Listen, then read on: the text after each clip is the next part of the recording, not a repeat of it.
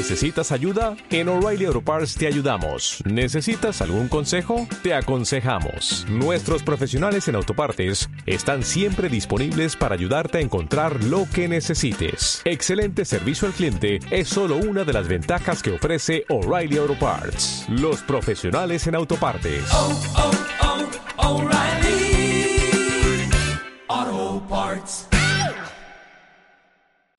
Hola amigos, ¿cómo están? Los saluda nuevamente su amigo Noel y como cada jueves traemos estos breves mensajes, los cuales confío estén siendo de bendición para tu vida. Para el día de hoy, Dios ha puesto en mi corazón el hablarles del siguiente capítulo, Lucas 24 del 13 al 35. Pero vamos a iniciar con Lucas 24 del 13 al 16. Y es por eso que el mensaje del día de hoy lo he llamado Abre tus ojos. Y he aquí, Dos de ellos iban el mismo día a una aldea llamada Emaús, que estaba a sesenta estadios de Jerusalén, e iban hablando entre sí de todas aquellas cosas que habían acontecido. Sucedió que mientras hablaban y discutían entre sí, Jesús mismo se acercó y caminaba con ellos, mas los ojos de ellos estaban velados, para que no le conociesen. El episodio de Maús nos habla de cosas muy importantes que sucedieron en la vida de aquellos dos discípulos. En primer lugar, vemos que Jesús es quien toma la iniciativa de acercarse a sus seguidores. Cristo constantemente está acercándose a nosotros de muchas maneras, a pesar que en nuestra preocupación, como la de aquellos discípulos, no lo reconocemos. En segundo lugar, Jesús nos encuentra en nuestra realidad cualquiera que ésta sea. El maestro se acercó a dos personas frustradas, tristes, perdidas y confundidas, y sobre todo carentes de esperanza. Pero así es Jesús, dispuesto a encontrarnos donde estemos y como estemos. En tercer lugar, Jesús les ministró con la palabra, hizo real visible y evidente, cercana a la palabra de Dios para la situación y la realidad que estaba viviendo en ese momento. Vamos a Lucas 24 del 25 al 27. Entonces él les dijo, Oh insensatos y tardos de corazón para creer todo lo que los profetas han dicho. ¿No era necesario que el Cristo padeciera estas cosas y que entrara en su gloria? Y comenzando desde Moisés y siguiendo por todos los profetas, les declaraba en todas las escrituras lo que de él decían. Reconocieron posteriormente que fue esa palabra la que puso nuevos ánimos en sus corazones. Jesús trae la palabra a nuestras vidas para que ella nos ministre.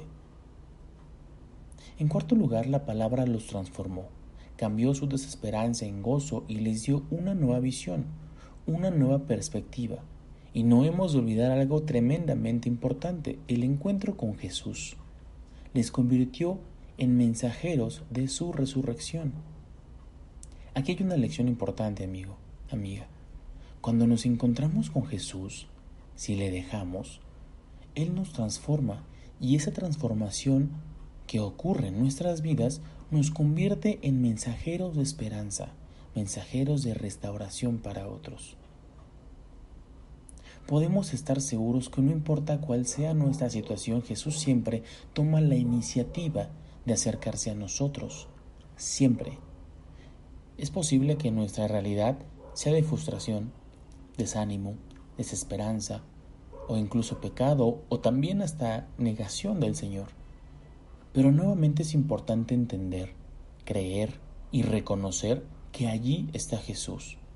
Y está porque nos ama y siempre toma la iniciativa de bajar a nuestra realidad y encontrarse con nosotros en ella. Jesús nunca nos rechaza. Jesús nunca nos va a abandonar. Es posible que en nuestra preocupación no reconozcamos a Jesús. Nuestros ojos pueden estar completamente cerrados por muchas razones. El dolor, el miedo, la ansiedad, los problemas, las cargas financieras, o incluso el mismo pecado. Todas estas emociones y sentimientos nos pueden bloquear e impedir que reconozcamos que Jesús, quien ya ha tomado la iniciativa, se ha puesto a caminar a nuestro lado. Siempre nos ministrará en su necesidad. Él nunca ha prometido evitarnos el dolor, el sufrimiento, quitarnos los problemas o hacernos la vida cómoda. Él, sin embargo, ha prometido estar siempre a nuestro lado y ministrarnos con su presencia y su palabra para sobrellevar la carga, ser proveedores de consuelo, de paz y de esperanza. Es importante invitar a Jesús a nuestra casa, o dicho de otro modo, a nuestra experiencia de vida. Los dos discípulos de Maús habrían podido perder toda la bendición del encuentro si no hubieran invitado a Jesús a quedarse con ellos. Y veámoslo en Lucas 24 del 29 al 31. Mas ellos le obligaron a quedarse diciendo, Quédate con nosotros, porque se hace tarde y el día ya ha declinado. Entró, pues, a quedarse con ellos. Y aconteció que, estando sentado con ellos a la mesa, tomó el pan y lo bendijo, lo partió y les dio.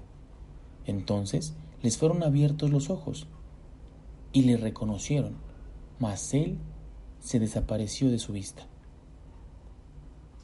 Como te comenté hace un momento, Jesús ha tomado la iniciativa, ha bajado a nuestra realidad, nos ministra con su presencia y su palabra, pero al final somos nosotros los que decidimos sí o no dejarle participar, dejarle tomar el control de nuestra vida. Nosotros tenemos la última palabra. Por último, la presencia de Jesús siempre transforma las vidas y nos convierte en enviados a otros, enviados a otros como voceros y pregoneros de la realidad de que Jesús vivió, de que Jesús resucitó. Él cambia y transforma nuestras vidas. Él nos vuelve mensajeros de paz, mensajeros de consuelo, mensajeros de esperanza para un mundo roto, para todas esas personas que están tristes, para todas esas personas que están desoladas, para esas personas que necesitan ánimo, que necesitan amor, un abrazo, un vamos. Ser nosotros, con el amor de nuestro Señor Jesús, quienes podamos darles un grano de fe, un momento de esperanza. Amigo, amiga, abre tus ojos espirituales Jesús ya camina a tu lado. Es solo cuestión de que tú decidas tomar su mano y caminar junto con Él. Recuerda, solo basta una oración con fe y todo cambia.